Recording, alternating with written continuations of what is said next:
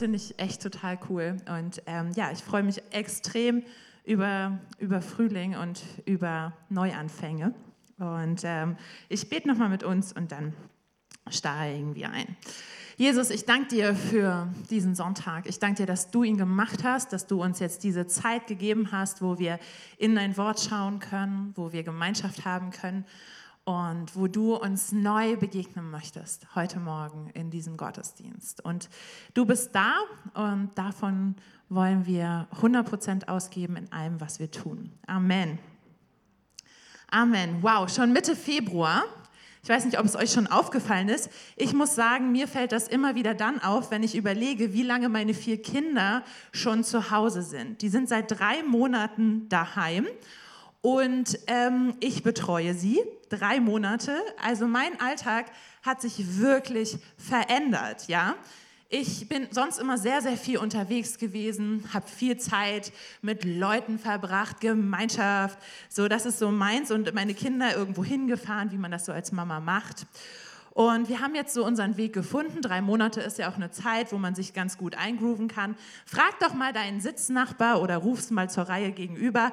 Gibt es etwas, was du seit drei Monaten schon total anders machst als sonst? Gibt es etwas, was du schon total anders machst? Kannst ja mal so Daumen zeigen, wenn man es unter der Maske nicht so sieht. Ja, nein. Genau. Gibt es was, was du anders machst? Ja, ich glaube, es gibt einiges, was wir anders machen.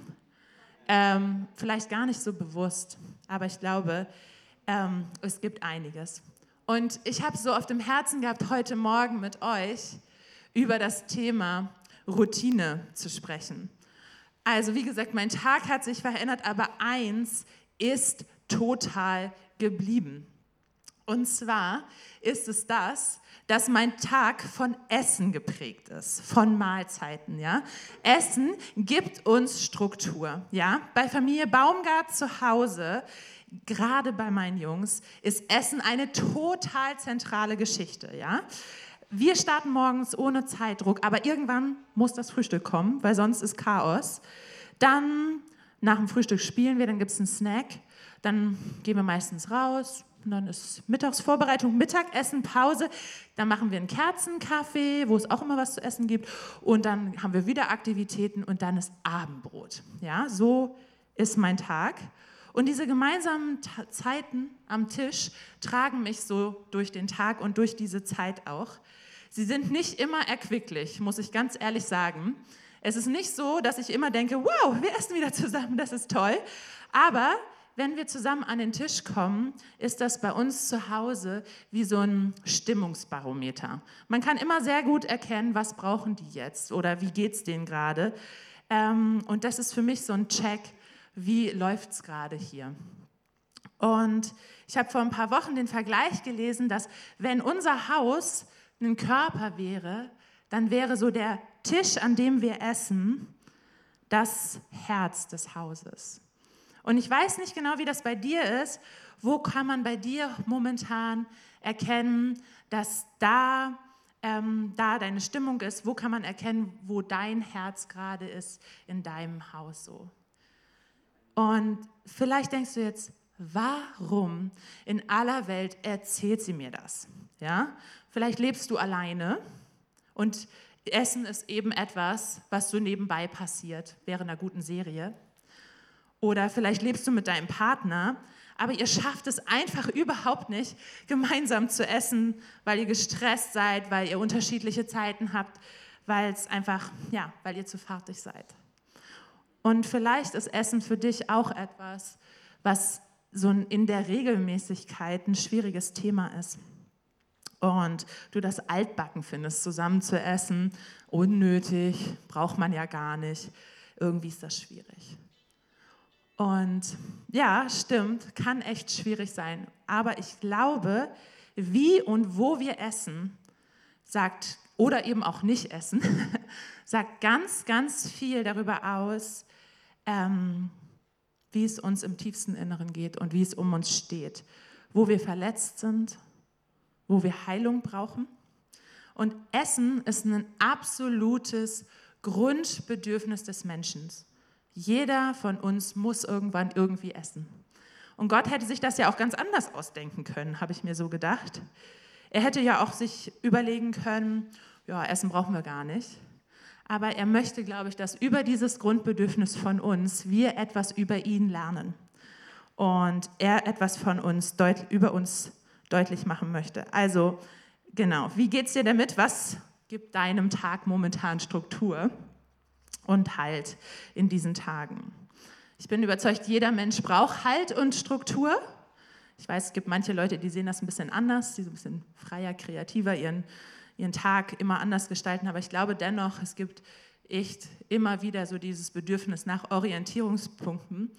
Und für mich ganz persönlich ist eine Orientierung neben dem Essen, ist es, ähm, regelmäßig ins Wort Gottes zu gucken und so eine Routine zu haben, ins Wort Gottes zu schauen. Und ich schaffe das echt nicht immer, in den derzeitigen herausfordernden Zeiten garantiert nicht immer. Aber jedes Mal, wenn ich es schaffe, merke ich, wie so in mein Wirrwarr, in das, was ich so am Alltag erlebe, dass da echt so eine Ruhe reinkommt. Und ich weiß nicht, zu welchen Leuten du gehörst, ob du eher der Bibelleseplan-Leser bist, der Profi, der genau weiß, hier muss ich jetzt das und da ist noch die Querverweisstelle und ich lese jeden Tag meine ganz bestimmte Anzahl an Versen. Oder ob du ganz am Anfang stehst mit Gott und auch mit der Bibel und eigentlich nicht genau weißt, wo du anfangen sollst. Aber egal, ob du Profi bist oder Anfänger, die Bibel bringt Orientierung und das Wort Gottes steht. Es bringt Halt, es nährt uns. In Jeremia steht in Kapitel 15, Vers 16, Dein Wort ward meiner Speise, so oft ich es empfing, und dein Wort ist meines Herzens Freude und Trost. Also, wo kann man eigentlich im Wort Gottes anfangen? Wo fangen wir an? Da komme ich zu meinem ersten Punkt und der heißt, komm zurück zur ersten Begegnung. Ich weiß nicht, ob ihr es über mich wisst, ob ich es schon mal gesagt habe, aber ich habe so einen Charakterzug, eine Veranlagung, die ist so leicht größenwahnsinnig. Ja? Und ich denke manchmal, ich kann alles und ich schaffe alles. So ist es zum Beispiel so, dass ich mir gesagt habe, ähm, ich fange mal an zu laufen. Und noch bevor ich meine Sportschuhe anhatte, dachte ich, ey, so einen Marathon laufen zu können. Wirklich krass. Mein großer Bruder hat das gemacht kann ich bestimmt auch. Dann dachte ich so, okay, vielleicht Halbmarathon reicht, aber ich schaffe noch nicht mal fünf Kilometer ohne zu sterben. So, ja? Also ich, ich, ich bin einfach wirklich so ein Typ, der einfach so kläglich an den eigenen Visionen und Ideen oft scheitert. Und eine Sache, die ich mir als Christ schon so regelmäßig vorgenommen habe, ist, die Bibel in einem Jahr durchzulesen. Jetzt denkst du, ja, pff, was ist da daran so schwierig? Aber für mich ist es vollkommen unmöglich. Ich sage dir drei Gründe. Erstens, ich bin vollkommen undiszipliniert, ja? Dann zweitens, ich lese langsam. Das kann man mir vielleicht nicht glauben, weil ich gerne schnell spreche, aber ich lese sehr langsam. Und das Dritte, und das ist, glaube ich, das Hauptproblem, so sagt mein Mann zumindest immer, ist, dass ich kein Mensch bin, der sich gut an Pläne hält. Ja, ich bin jemand, der einfach nicht gerne Pläne einhält. Und das ist so gut zu wissen, dass Gott mich kennt und mir auch sagt, okay, Anna, komm mal zurück auf den Boden mit deinen Visionen und mit dem, was du dir so vornimmst und sagt, ey Anna, worum geht es mir eigentlich, wenn ich möchte, dass du Bibel liest? Worum geht es denn eigentlich? Geht es darum, dass du was vorweisen kannst? Nein, es geht vorwiegend darum, dass er möchte, dass wir besser und besser und tiefer ihn kennenlernen. Und er möchte, dass wir mit ihm Aha-Momente haben, dass er uns nähren kann, so wie dieser Vers aus Jeremia sagt, dass wir wirklich dahin zurückkommen können, zu sagen, okay, dein Wort ist meine Speise. Und ich, er kennt mich und führt mich immer wieder zurück zu diesen ersten Begegnungen. Kennt ihr diese erste Begegnung mit dem Wort Gottes? Habt ihr das so vor Augen?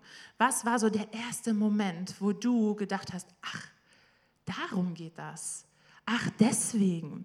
Bei mir war das der Konfirmandenunterricht. Ich habe euch ein Bild mitgebracht von mir im Konfirmandenunterricht.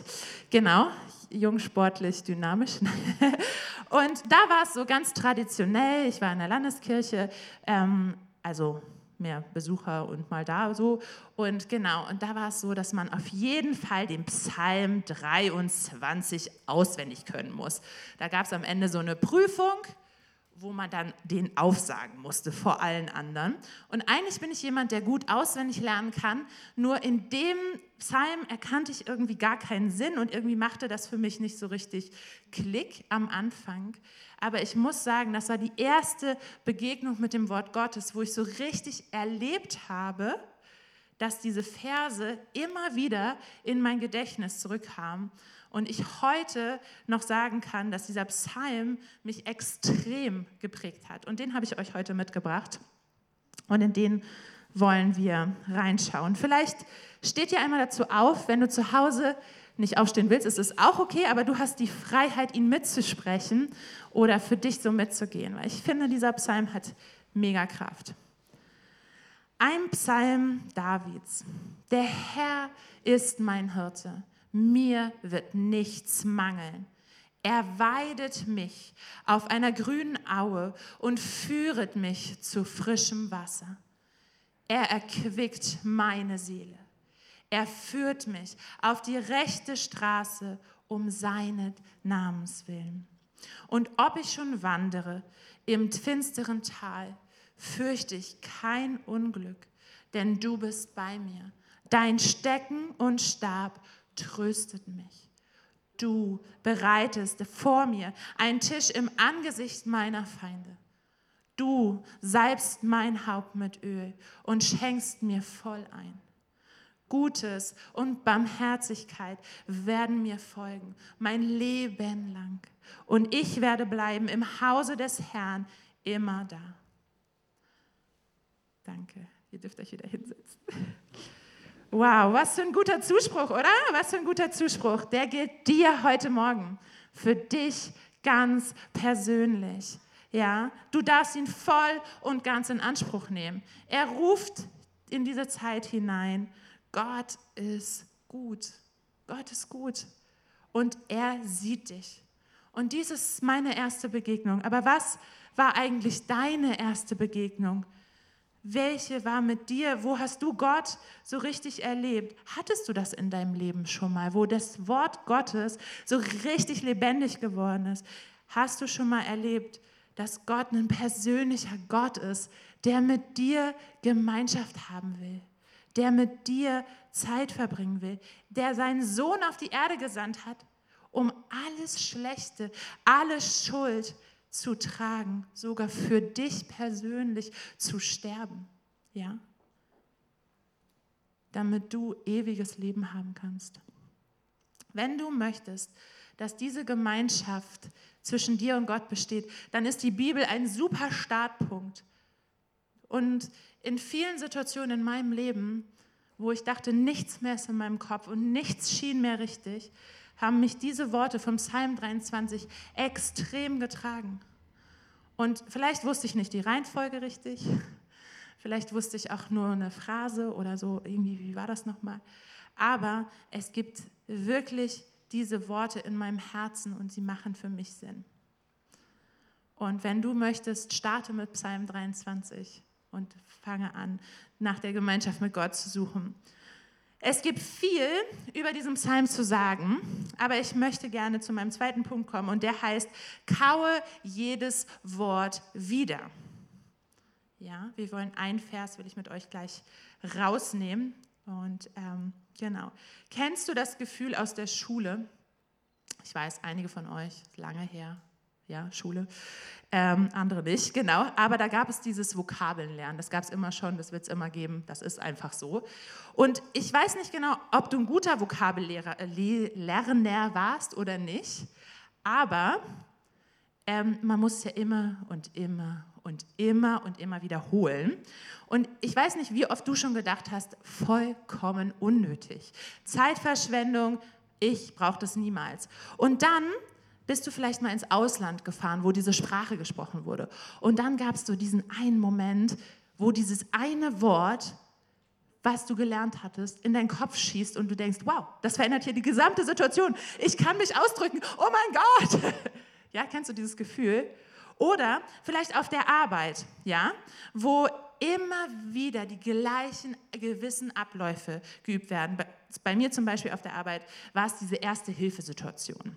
Immer wieder, was machst du? Was ist der erste Schritt? Was ist der nächste Schritt? So. Und man dachte immer so, oh komm, ey, müssen wir das schon wieder durchsprechen.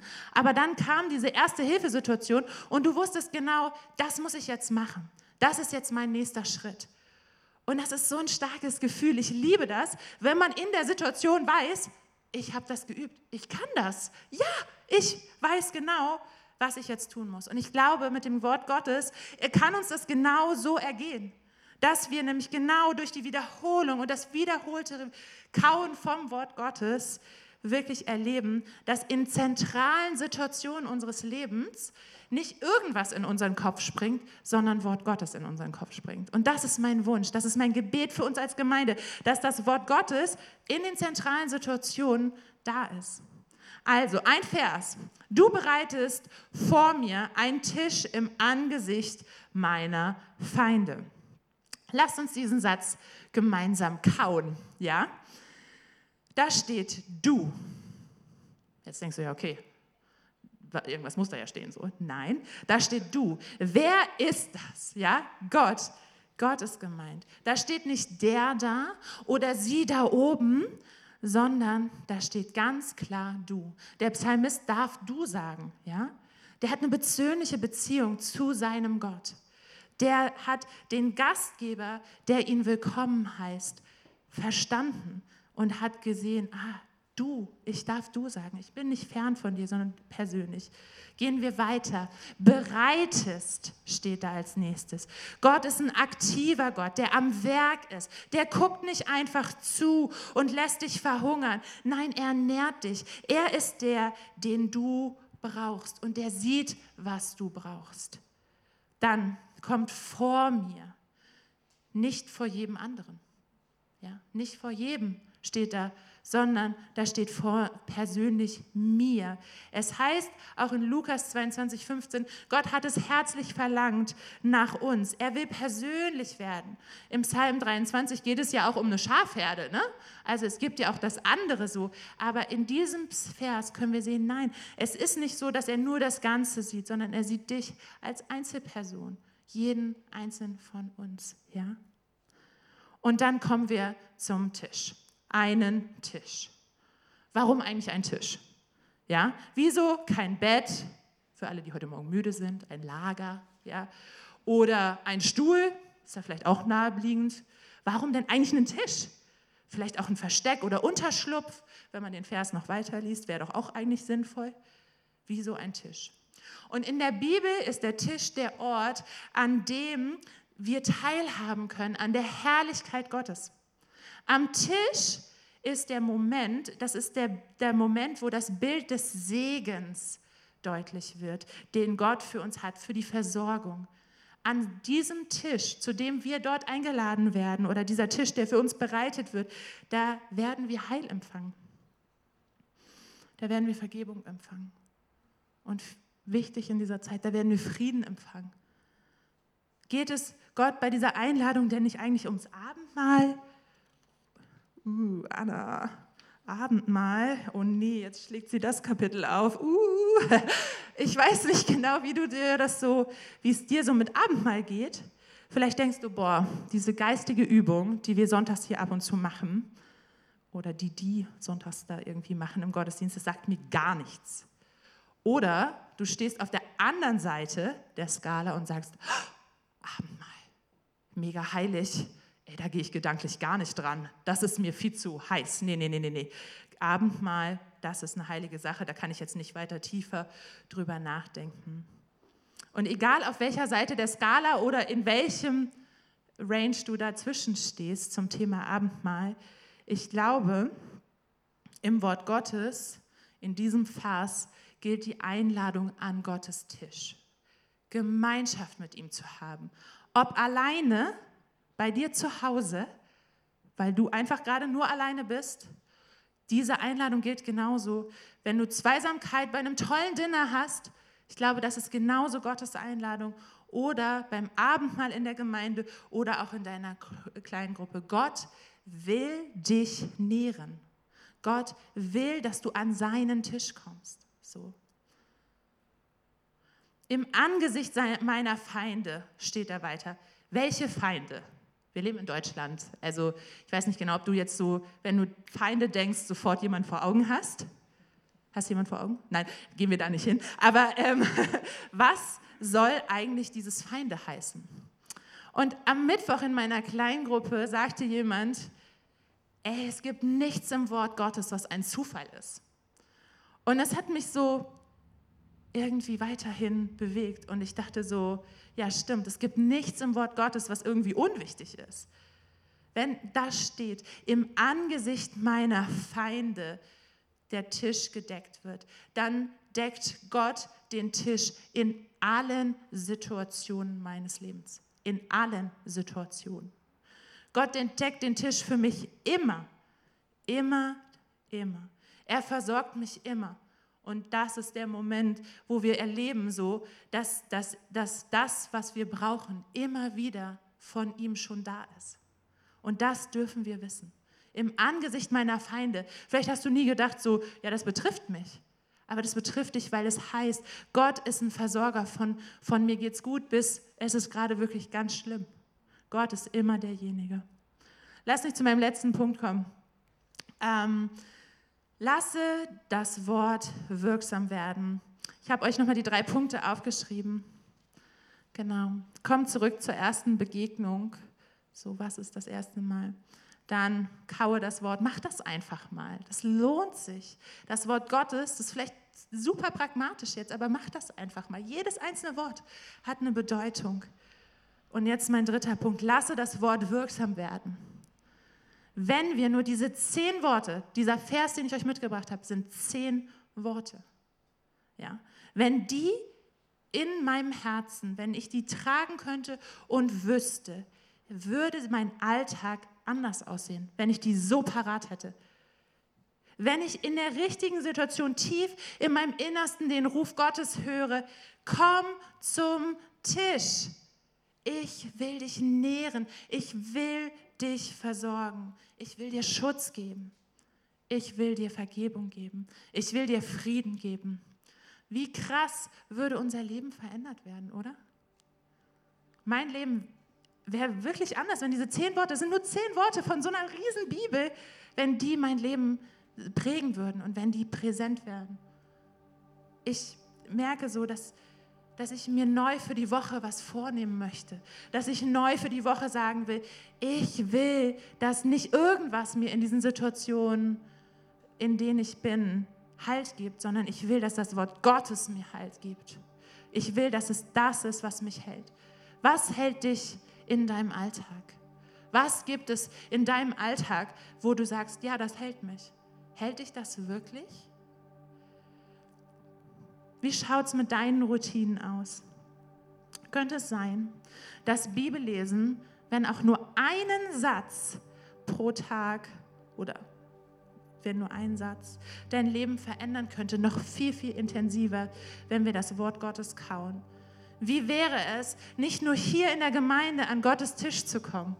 Wie wäre es, wenn wir aus dieser Routine aussteigen und sagen, ja, ab und zu feiern wir hier Abendmahl und dann bin ich ja am, am Gottes Tisch, sondern dass du dich darauf einlässt zu sagen, ich möchte, wo ich bin, daheim, alleine, auch mit anderen, einfach in diese Gemeinschaft am Tisch Gottes kommen. Ich frage mich, traust du das, dich heute Morgen zu sagen, Gott, ich will mehr. Und ich bete mit uns am Abschluss, Herr, ich will mehr von dir. Ich wünsche mir so sehr, dass dein Wort in meinem Herzen so parat ist in dem richtigen Moment. Und dass ich weiß, dass du immer versorgst, dass du immer da bist und dass du nicht irgendjemand bist, sondern dass das die beste Nachricht der Welt ist und dass keine Herausforderung in meinem Leben diese gute Nachricht torpedieren kann. Und ich bete, dass mein tiefstes Inneres Frieden findet an deinem Tisch, Vergebung und es annehmen kann. Schenke uns als Gemeinde einen neuen Blick auf deinen Tisch. Lass uns neu das Wort Gottes nehmen und Kraft daraus ziehen. Danke, Jesus, dass wir vor uns haben in den nächsten Wochen eine, eine Serie, wo wir ein, eine Bibelstelle, eine, eine Geschichte von Daniel kauen dürfen in den nächsten Wochen. Und ich bete, dass wir als Gemeinde Wort Gottes so richtig tief ergreifen. Halleluja, Jesus. Danke, dass du da bist. Mach heute deinen ersten Schritt. Geh heute auf die Bibel neu zu. In Jesu Namen. Amen.